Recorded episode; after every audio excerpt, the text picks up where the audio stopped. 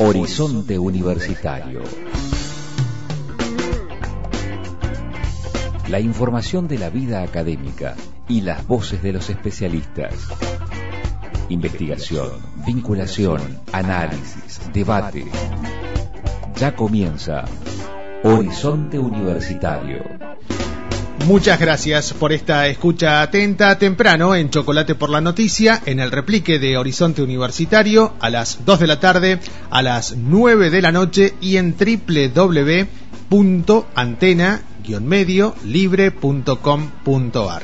Agradecemos a la cátedra de Práctica Integral de Televisión de la Licenciatura en Comunicación Social con mención locución de nuestra Universidad Pública Regional, la Universidad del Comahue, por el material que nos han enviado. Tiene que ver con la universidad en tiempo de COVID-19, las clases virtuales que se desarrollan, las entrevistas, en este caso un diálogo, una entrevista que le hizo la cátedra, los profesores, estudiantes, integrantes de esta cátedra, a una científica muy importante de nuestro país. Estamos hablando de la médica infectóloga, integrante del Comité de Infectología de la Sociedad Argentina de Pediatría, Charlotte Rus. Aseguró que en su amplia trayectoria es la primera vez que no se siente segura al hablar de un tema que compete al área, en relación directa al COVID-19.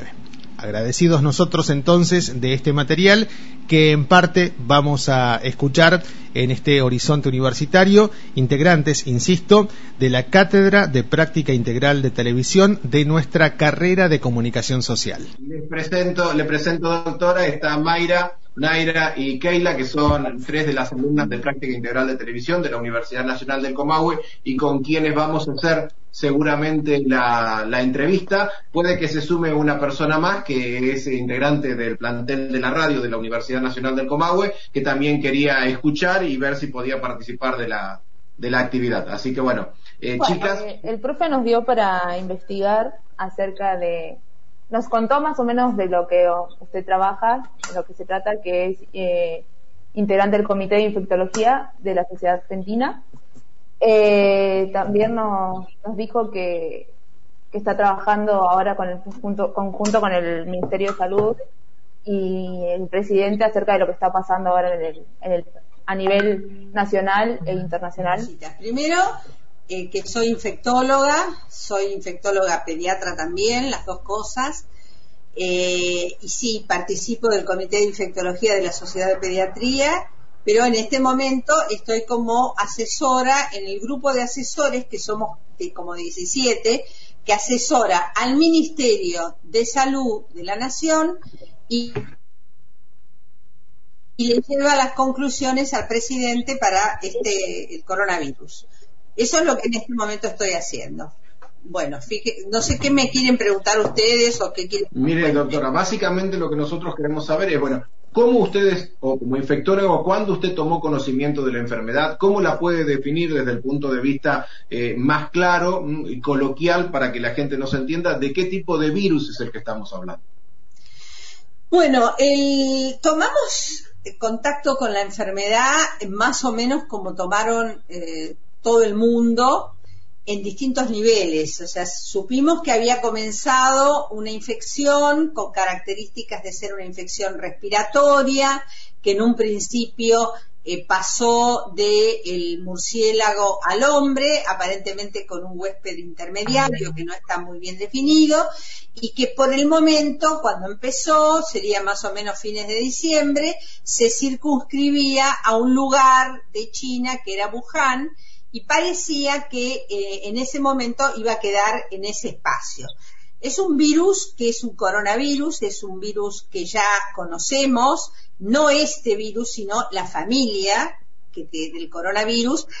Y había pasado que en ese tipo de virus, que son los que habitualmente producen los resfríos comunes, eh, hay, había dos virus más que habían producido dos enfermedades importantes, como era el SARS y el MERS, eh, y habían sido eh, dos situaciones donde se había circunscrito fundamentalmente al oriente, había quedado en China y en, en algunos países este, del Oriente Medio.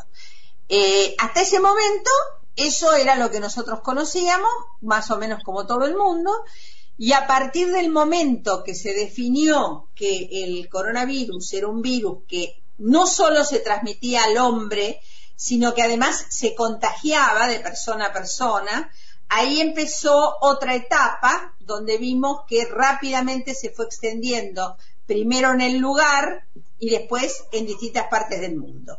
Así empezó toda esta historia del coronavirus, no sé si te lo resumo más o menos, no sé si me querés hacer alguna pregunta específica de eso. Básicamente, ¿se lo puede considerar un virus inteligente por los cambios que está teniendo?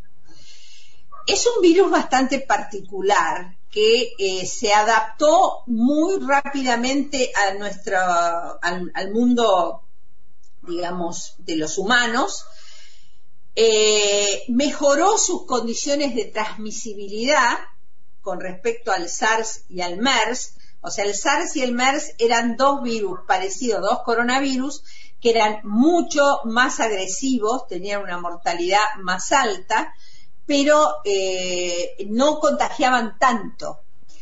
Eh, entonces como que el virus medio como que pensó y dice, bueno, ahora voy a buscar algo que pueda controlar mejor, que pueda hacer contagiar a más gente, aunque la mortalidad no sea tan alta como los dos primeros, como sus primos SARS y MERS, para decirlo en forma coloquial.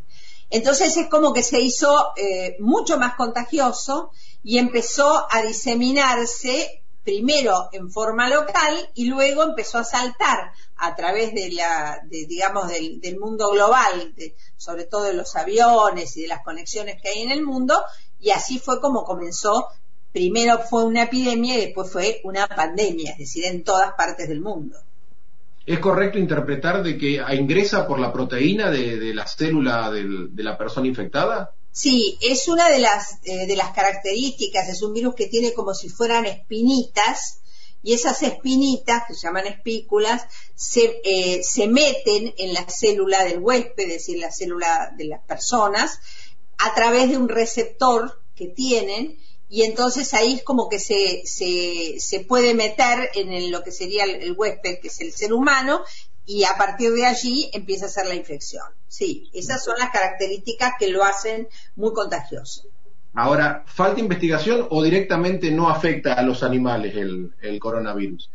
No, eh, afecta a algunos animales, pero son eh, en general las infecciones que producen en los animales son más leves, algunas, y no, no es tanto de contagio eh, entre los animales y el, el, ser humano normalmente, es decir, los animales tipo mascotas, perros, gatos, pueden tener coronavirus, pero normalmente no infectan al hombre.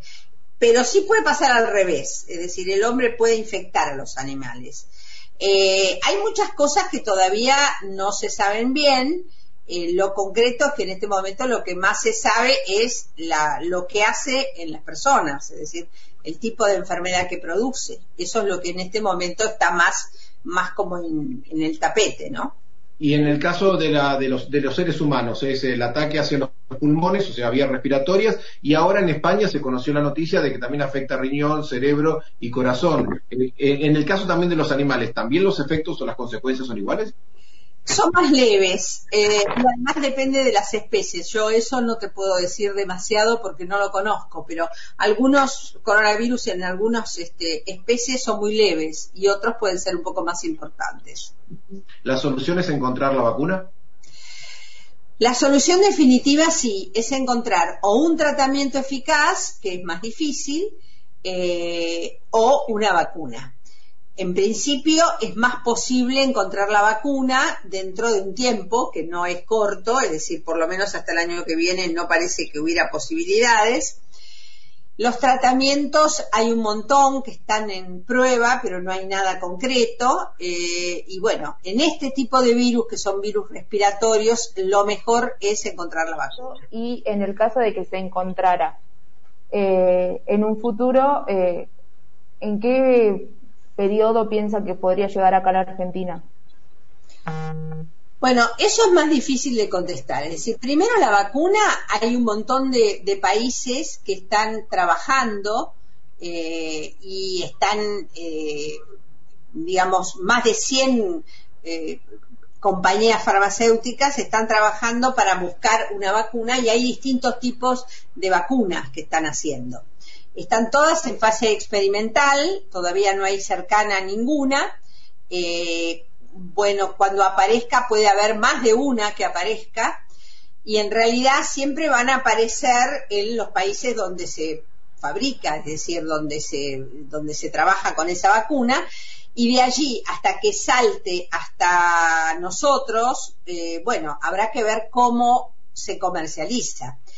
Hay conversaciones que piensan que en el momento que aparezca esta vacuna va a haber que hacer como una especie de solidaridad hacia los países subdesarrollados como nosotros, eh, donde muy factiblemente no va a ser lo mismo que en los países desarrollados que van a tener antes la vacuna es, la idea es que todo el mundo pueda tener con la vacuna disponible. Es lo que pasó con la vacuna del H1N1, la famosa, lo que pasó en el 2009, que aparecieron vacunas y se, eh, estuvieron disponibles con un tiempo más o menos cercano entre lo que se lo que estuvo disponible en, en, los países desarrollados y nosotros. La voz de Charlotte Rus, ella es científica de nuestro país, es integrante del Comité de Infectología de la Sociedad Argentina de Pediatría y en este marco de clases virtuales que está desarrollando nuestra Universidad Nacional del Comahue, fue entrevistada por estudiantes, por docentes de la Cátedra de Práctica Integral de Televisión de la licenciatura en Comunicación Social con mención locución. Agradecemos a todo el equipo de trabajo con la figura del profesor Agustín Orejas por este material que en parte compartimos aquí en Horizonte Universitario. Esto fue Horizonte Universitario. Un espacio de diálogo con información de la vida académica, con las voces de los especialistas. Horizonte Universitario. Producción general, Omar González.